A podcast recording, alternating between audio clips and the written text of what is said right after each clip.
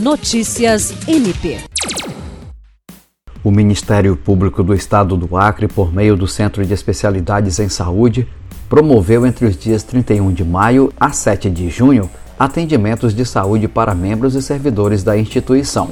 Ao todo foram realizados 267 atendimentos que marcaram o retorno do programa SES itinerante às unidades do Ministério Público. Os atendimentos se dividiram em consulta médica, psicológica, terapia integrativa e aferição de pressão e glicemia.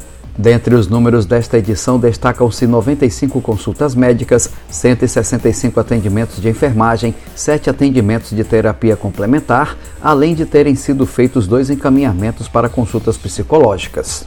As consultas psicológicas foram realizadas no Centro de Especialidades em Saúde, conforme rotina.